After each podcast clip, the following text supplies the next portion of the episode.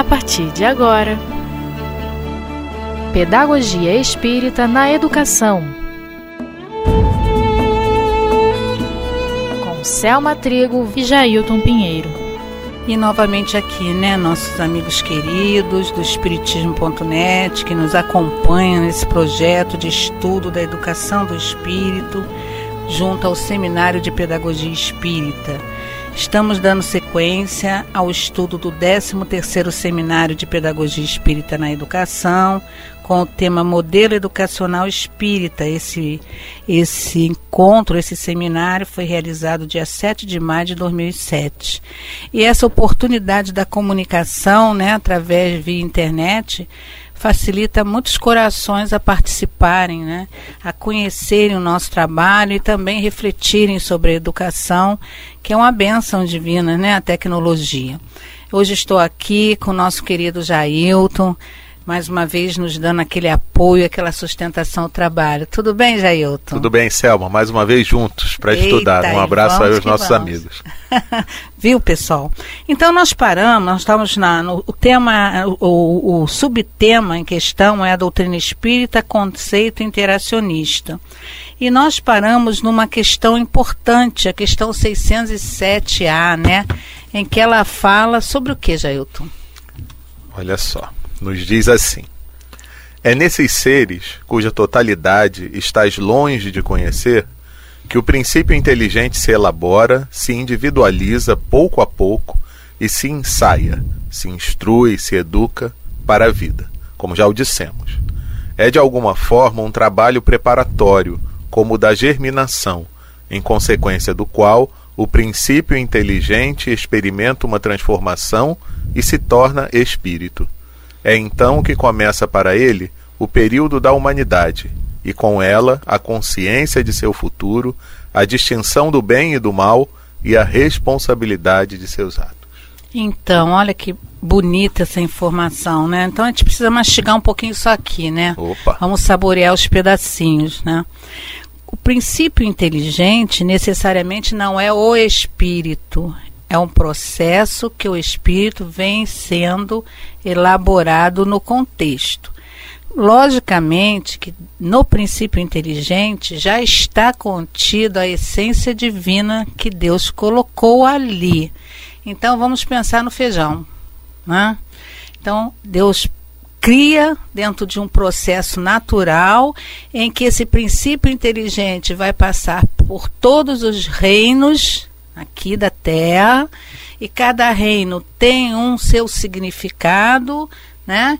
O reino, o reino mineral, né? Que é, é ele vibra, mas ele ainda está naquela fase de pulsação. O reino é, vegetal, que são, começa a criar o processo de sensibilidade, o reino animal, onde a racionalidade, o instinto, na verdade, é o ponto principal, e quando já estamos nesse processo de evolução preparados, é, transformamos dentro de um contexto natural e divino para o reino hominal. E o reino nominal tem toda essa essência dessa trajetória que a gente viveu. Sim. Não é mesmo, Zé? É, inclusive, alguns automatismos que nós vivenciamos hoje enquanto seres humanos, a gente começou a elaborar antes, né? Com então, certeza. processos de. É, se a gente for ver processos até complexos de respiração, digestão, já existem no, no reino animal, dependendo do animal, então, É. bem também complexo, né? É. Então, certas sensibilidades a gente já vem é, aprendendo desde o reino vegetal também, né? Então, as coisas vão se processando aos poucos, até que quando a gente chega no reino hominal, a gente já tem muita coisa estabelecida Isso. e automaticamente, né? Porque a É. gente não para para pensar, para respirar, para fazer certas Não. coisas.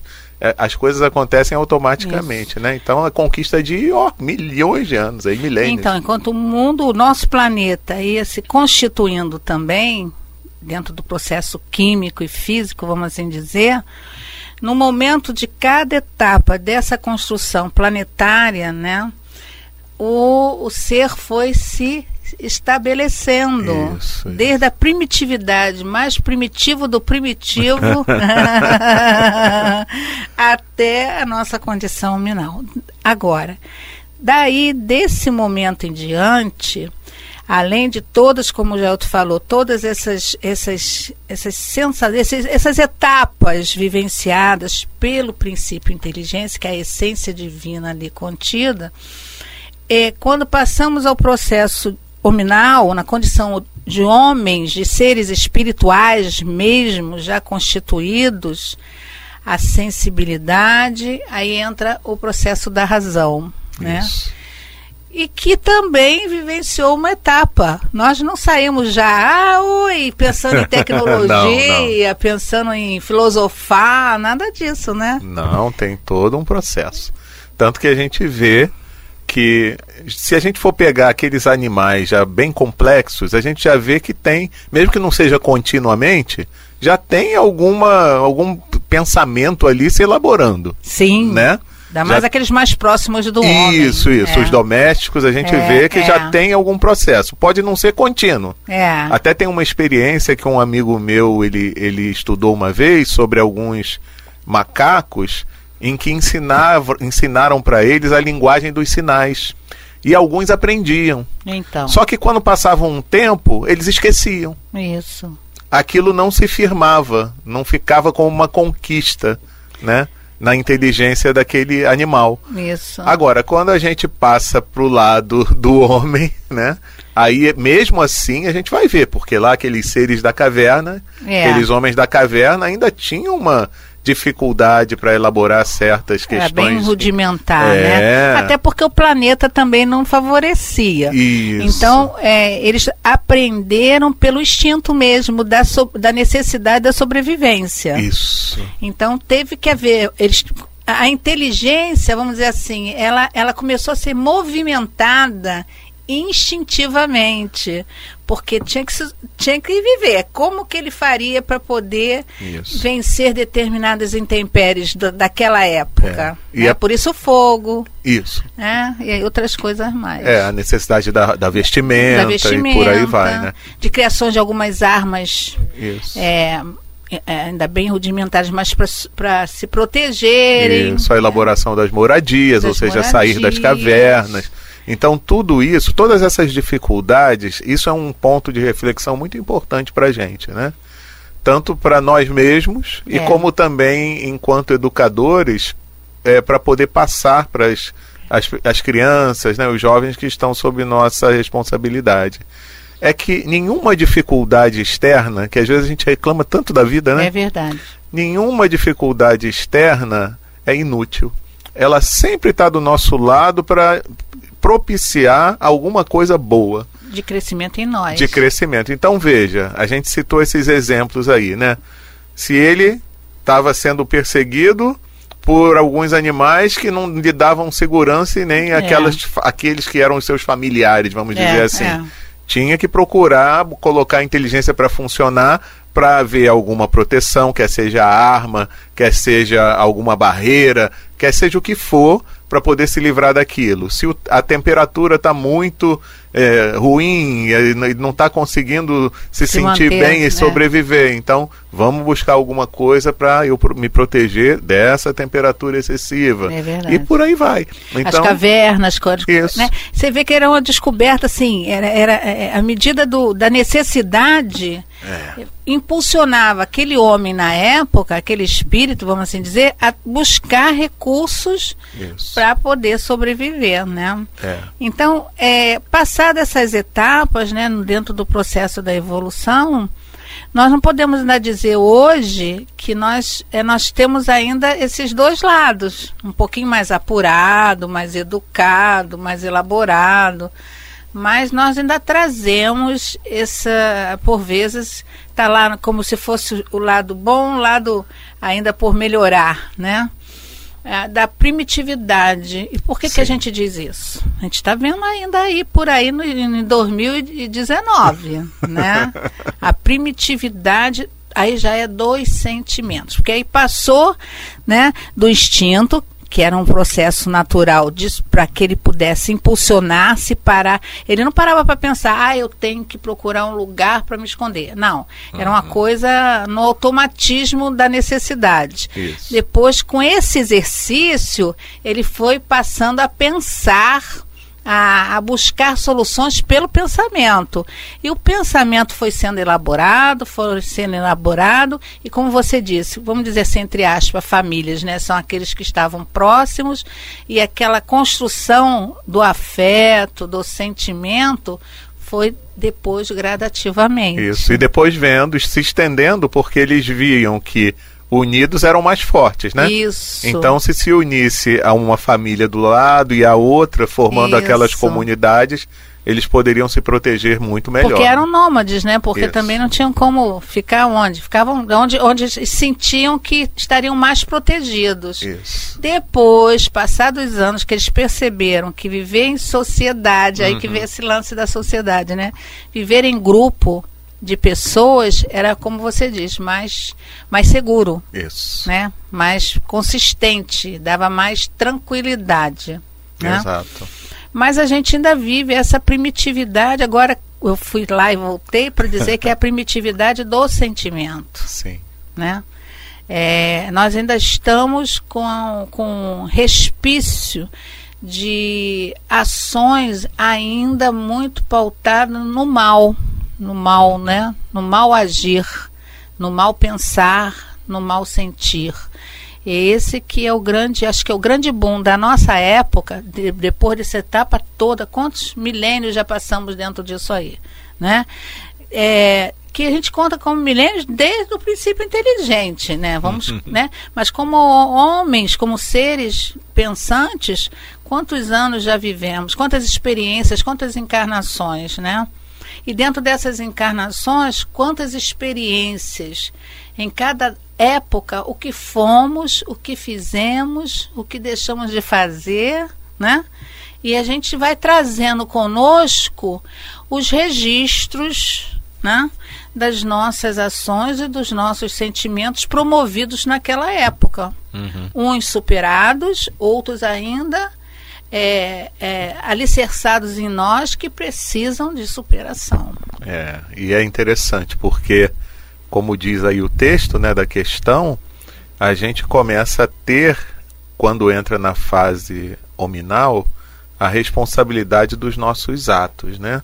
Então é uma vida moral que se estabelece que antes lá no animal ainda não existia a questão moral, né? Então quando a gente passa a ter essa vida moral, é dureza, porque a, até a gente conquistar, a gente sabe que é um processo lento. As, as virtudes. Verdade. E para a gente se estabelecer ali como um homem de bem, como diz o Evangelho, né?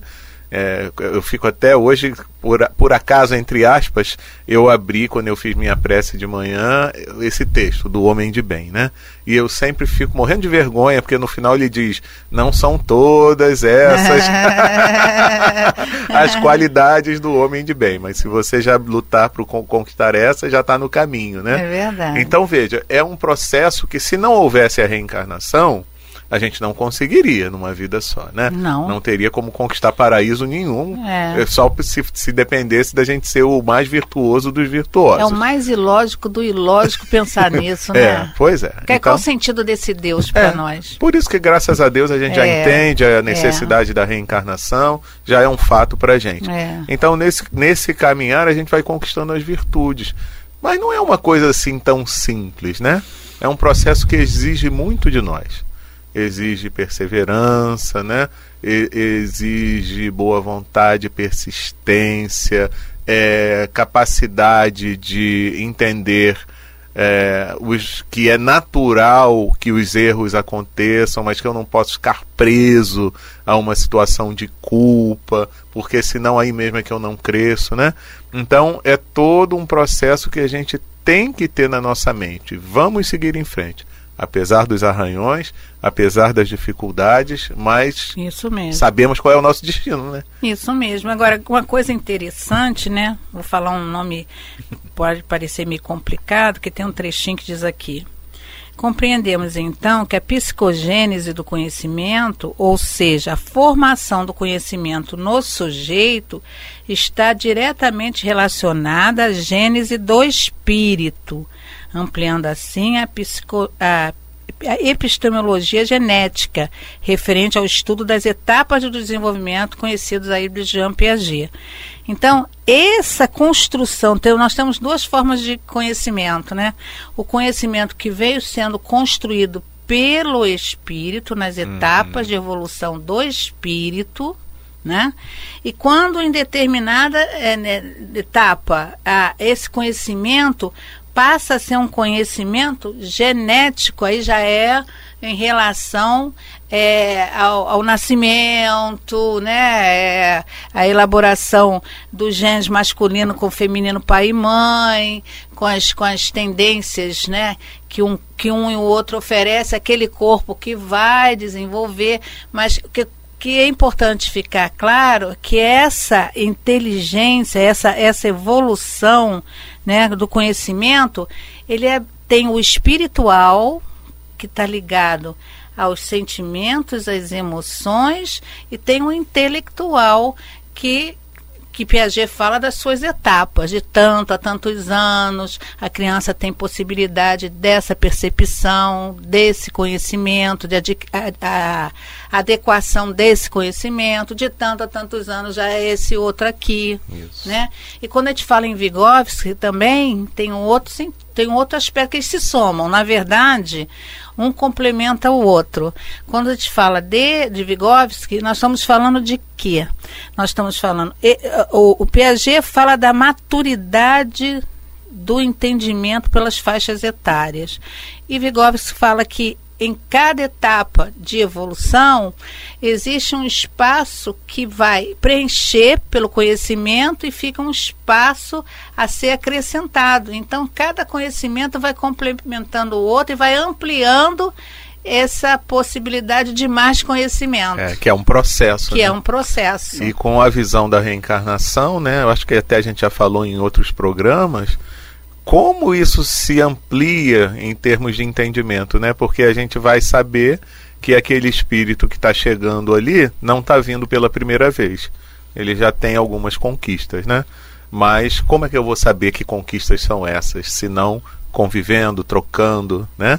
No dia a dia com aquele, com aquele ser que está ali sob minha responsabilidade. Então, acho assim, sabe, amigos, que vocês estão nos ouvindo, a gente, se a gente fizer um paralelo com a educação, né, como com nossos filhos, com nossos alunos, com os nossos evangelizandos, nós podemos perceber o seguinte: as etapas de evolução do espírito, cada um é, Deus cria num determinado momento, as experiências, elas são variadas nas várias existências, o que ficou de registro, o que eu consegui superar ou não superar, o que que eu não superei ainda está em mim nos registros perispirituais, as tendências positivas e negativas. Então, há todo um contexto tão amplo, tão amplo, o desenvolvimento da inteligência pelos tempos vividos em cada etapa reencarnatória. Então, o nosso olhar não pode ser um olhar único uhum. para os nossos filhos. É Quem é tem mais de um filho, né? Quem tem uma turma de alunos, né? Não pode ser o mesmo olhar, porque cada um dali, cada filho que está ali é um espírito que traz sua bagagem diferenciada. Eles estão numa mesmo, no mesmo núcleo familiar com uma, que há um, um objetivo comum. Por Deus, essa elaboração desse grupo familiar. O ajuste, o apoio, ou sustentação, seja lá o que for. Mas, a parte disso, eles são sempre individualidades, como os pais são também. Uhum. Então, nesse caminho desse, desse, desse grupo familiar, os, isso não quer dizer outra coisa que nós precisamos parar de achar que somos os experts né, do conhecimento. porque muitas vezes os nossos filhos, eles, à medida da sua evolução junto a nós, eles demonstram uma capacidade, um potencial de maturidade emocional, é, de uma sensibilidade de coração, de uma inteligência em potencial que difere de nós. Nós adultos. Uhum. Eles são muito mais capazes de administrar certos conflitos e situações do que os próprios pais. Eu não acredito que nossos ouvintes aqui não conheçam ou não viveram ou não conheçam esse tipo de coisa, né? E os professores precisam ter esse mesmo olhar, né? O olhar do limite da possibilidade da capacidade de realização intelectual da, do, da criança, né? E o que por baixo das ações ou aflitivas ou agressivas ou acanhadas ou intimidadas que tem aluno que nem abre a boca ou intimidadas está um grito de socorro uhum. né e os evangelizadores que já vai trabalhar um aspecto mais específico que é o moral do Cristo né vai perceber muitos desses evangelizandos com uma certa rigidez de sentimento, uma certa indiferença ao processo que está sendo oferecido. E também tem razão de ser, né, Gelton? É verdade, me lembrei agora, eu estava até rindo aqui, é, de uma amiga minha que falava que é, quantas vezes apareceu na sala de evangelização dela, né? Aquela criança que é, quando começava a aula, tapava os ouvidos, porque não queria ouvir os ensinamentos do Evangelho, né? Então a gente vê o que, que é, né? É, o que, que já traz, de repente, esse espírito para ser refratário esse tipo refratário, de ensinamento. Palavra excelente, isso mesmo. É. Refratário. Eu lembro que no nosso grupo tinha uma, um casal que precisou depois viajar, porque o marido era militar, e ela tinha já uma menina, engravidou e era um menino. E era sempre que fazia o culto na casa dela, ela passava mal. Ela tinha ânsia de vômito, tinha sensação de desmaio, e ela não entendia por que isso, né? E numa das, das, sempre nessas questões da crise que ela tinha no culto, ela escreveu para o plano espiritual lá na nossa casa, no Leão Denis, para o doutor Herman, um dos nossos diretores espirituais, e ele disse que ela estava gerando um corpo para um espírito totalmente ateu, uhum. que não queria saber de falar de Deus. Uhum. E aí que foram entender por que esse mal-estar, o doutor Hermes explicou essa uhum. sensação de mal-estar, porque ele é, já instintivamente reagia. Não se sentia bem em estar naquele ambiente ali. Não, e aí ele veio numa família espírita, com pais pra, praticantes, né, bem ativos dentro do, do contexto, para quê? Né? Para desenvolver esse valor do amor de Deus. Isso. Esse né? entendimento. Esse entendimento. Então ele está sendo até beneficiado. Agora, se vai aproveitar ou não, outra coisa. Isso. Ou se os pais vão saber fazer isso direito. Mas creio que sim. É. Né? Creio que sim. Mas vocês vejam, amigos, como é que é complexo as coisas, né? Sim. Então, é, é, é, é, um conjunto. Nós, lá não vou nem adiantar que lá na frente a gente vai falar disso, né? A família, a escola e a religião. É. Não falo nem religião, falo a religiosidade, é que é o sentimento né, do servir ao Cristo dentro de nós. É. A religião, ela é importante, aquela que melhor me adequa, né, que me faz bem e que me faz perceber a, ao encontro desse Deus, desse Jesus, da minha melhor maneira. Nós, nós nos encontramos na doutrina espírita e ela nos oferece um esclarecimento muito amplo, o que nos dá um conforto sem acomodação. É verdade. Né? E tem tanta coisa também, né, Selma? Porque às vezes a gente limita a nossa forma de agir por desconhecimento mesmo de, é de, de muita coisa, né? É, e a influência também que o meio dá em, em cima disso tudo, né? Então, às vezes, é a condição social em que vive a criatura, É. são aquelas pessoas do convívio na sociedade onde ele está inserido, né? Isso. Então, é, é uma série de fatores que vão influenciar nesse processo, né? De você conseguir levar uma educação ou uma ideia sobre a necessidade de conquista de valores morais, né?